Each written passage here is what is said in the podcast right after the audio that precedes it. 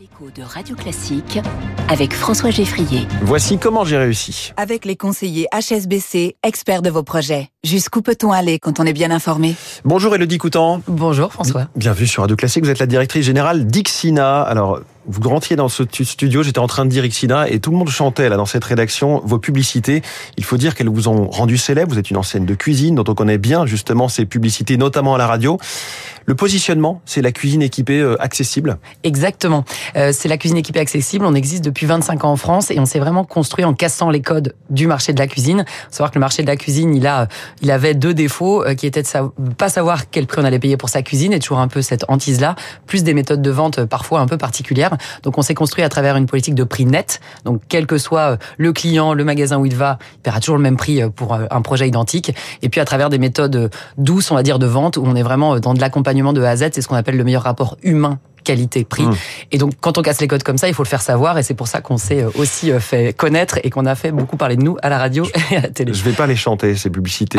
Euh, les prix, donc, sont plus simples. Comment ça se fait que c'était flou, les prix dans le secteur avant que vous arriviez? Alors, il y, a plusieurs choses. Hein. Un, le prix d'une cuisine, ce qui constitue... C'est le côté sur mesure Oui, alors, on a des cuisines sur mesure, mais ce qui constitue le prix d'une cuisine est en fait très complexe à comprendre pour un consommateur parce qu'effectivement, on peut avoir deux cuisines qui facialement, visuellement, sont les mêmes et en fait ne sont pas du tout les mêmes parce que euh, la qualité des façades ne va pas être les mêmes, parce qu'à l'intérieur euh, des placards, euh, on va avoir des aménagements intérieurs différents, parce mmh. que la qualité du plan de travail va être différente.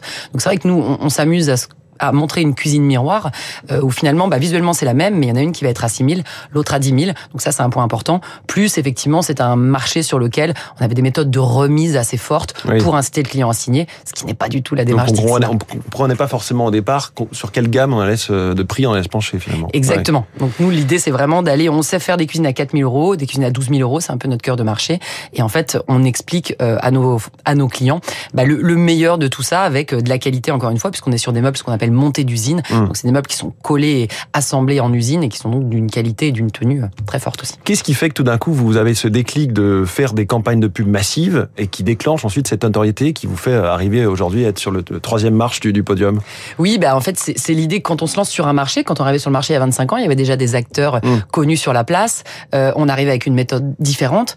Euh, les clients font des cuisines tous les 20 ans, 15 ans. Donc il fallait vraiment être dans la tête, euh, dans l'esprit des clients au moment où ils allaient avoir ce projet-là. il fallait aussi avoir les fonds parce qu'évidemment tout le monde pourrait avoir envie de faire de la pub. mais, oui, mais c'est vrai que quand on se lance sur un marché euh, avec en plus euh, des franchisés, parce qu'on a un modèle 100% en franchise, on doit apporter aussi une rassurance pour nos entrepreneurs pour être sûr de réussir. Donc pour être sûr de réussir, il faut mmh. qu'ils aient du trafic. Nous, c'est ce qu'on dit. On est là pour vous apporter des gens et des clients dans vos magasins. Et après, le client, il achète finalement pour un projet, mais aussi pour un vendeur, parce que la relation de confiance avec le vendeur de cuisine, elle est très très forte, parce que vous signez un bout de mmh. papier. finalement avec un montant très important et, vous n'avez rien en face. Donc il faut vraiment rassurer aussi le client. Est-ce qu'il y a un ADN dans le style Xina Vous allez me dire c'est moderne mais aussi traditionnel euh Oui, on sait faire tout type de cuisine. Euh, après nous dans notre ADN c'est vraiment ce qu'on appelle euh, encore une fois le meilleur rapport humain qualité-prix. c'est ça, l'accompagnement de A à Z. Le style pur. Euh. Exactement. Alors, 186 magasins en France, euh, un chiffre d'affaires moyen de 2 millions et demi d'euros, 45 000 cuisines vendues chaque année.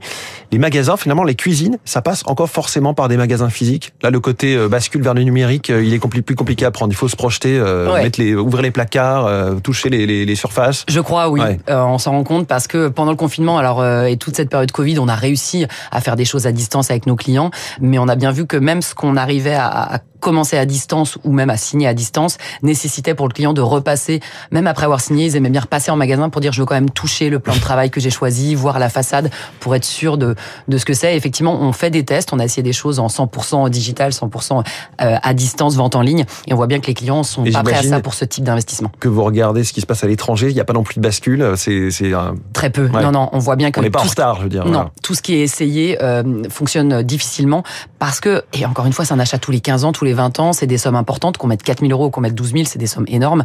Et donc les gens ont besoin aussi de ça et de ce rapport de confiance. Tous les 15-20 ans, ça va peut-être être pire avec la crise de l'immobilier. Les gens n'achètent plus, ne peuvent plus non plus euh, trouver un nouveau logement à la location. Euh, vous le sentez déjà? Oui, on le sent. On le sent déjà forcément. Après, on le sent parce qu'on a vécu aussi euh, deux ans exceptionnels. Je pense qu'on a vendu aussi des cuisines en avance de phase dans cette période faste qu'on a connue, avec aussi des budgets qui étaient beaucoup plus importants. Les gens avaient cette notion de se faire plaisir. Là, on est effectivement dans une demande qui est moins forte. Donc, on revient aussi à des choses plus classiques et à des rythmes plus classiques. Mmh. Et, l'inflation qui a touché euh, toutes les matières premières, euh, en particulier il y a un deux ans, comment est-ce que vous avez vécu ce choc-là? Le métal, le bois eh ben, On, on l'a pris de, de, plein fouet. Nous, on est distributeurs, donc on travaille qu'avec des, des, fournisseurs sur lesquels on s'appuie. Donc euh, ça a été euh, voilà beaucoup de, de, négociations avec eux. Nous repenser aussi la manière de dessiner nos cuisines, de regarder euh, la façon dont on travaille avec les fournisseurs pour apporter toujours cette promesse d'accessibilité à nos clients. Et vous avez dû passer des, des hausses de prix, j'imagine, pour évidemment, supporter voilà, l'inflation. Évidemment, ouais. évidemment. Est-ce que les envies des clients en matière de cuisine ont évolué ces dernières années? Est-ce qu'on veut des choses plus en hauteur, plus bas, des fours plus grands, plus petits Alors, Le gaz, l'électricité, c'est aussi d'actualité? Ouais, ce qui change beaucoup c'est, on va dire, l'ouverture de la cuisine. Oui. Plus de 60% des cuisines aujourd'hui sont ouvertes vers les pièces de vie et vers le salon. Donc on va dire que la cuisine devient vraiment une pièce de vie à part entière, euh, ce qui nous permet nous aussi de réfléchir le living, enfin toute la partie salon aussi, euh, et de proposer des choses à nos clients dans la continuité des buffets, etc. Euh, après, on est sur un marché où les coloris sont à changer, c'est-à-dire que les top ventes, les gens veulent de la couleur, mais finalement 50% de nos ventes c'est de la cuisine blanche, de la cuisine noire et puis le bois qui est quand même une grande tendance. Et après, on est effectivement, vraiment euh, très traditionnel. Ben, voilà, on aime bien voir de la couleur, puis finalement pour chez nous, euh, on prend du classique.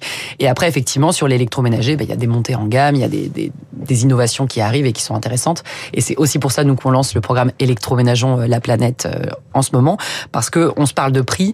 Euh, moi, à côté du prix, je pense qu'il faut jamais oublier la valeur. Et on a aussi, euh, en fait, Xina, on est aussi une marque engagée. Ça fait dix ans qu'on limite notre impact carbone en compensant finalement entre guillemets partiellement euh, la production de nos cuisines, enfin l'impact carbone. Donc on mmh. replante des arbres depuis depuis plus de dix ans.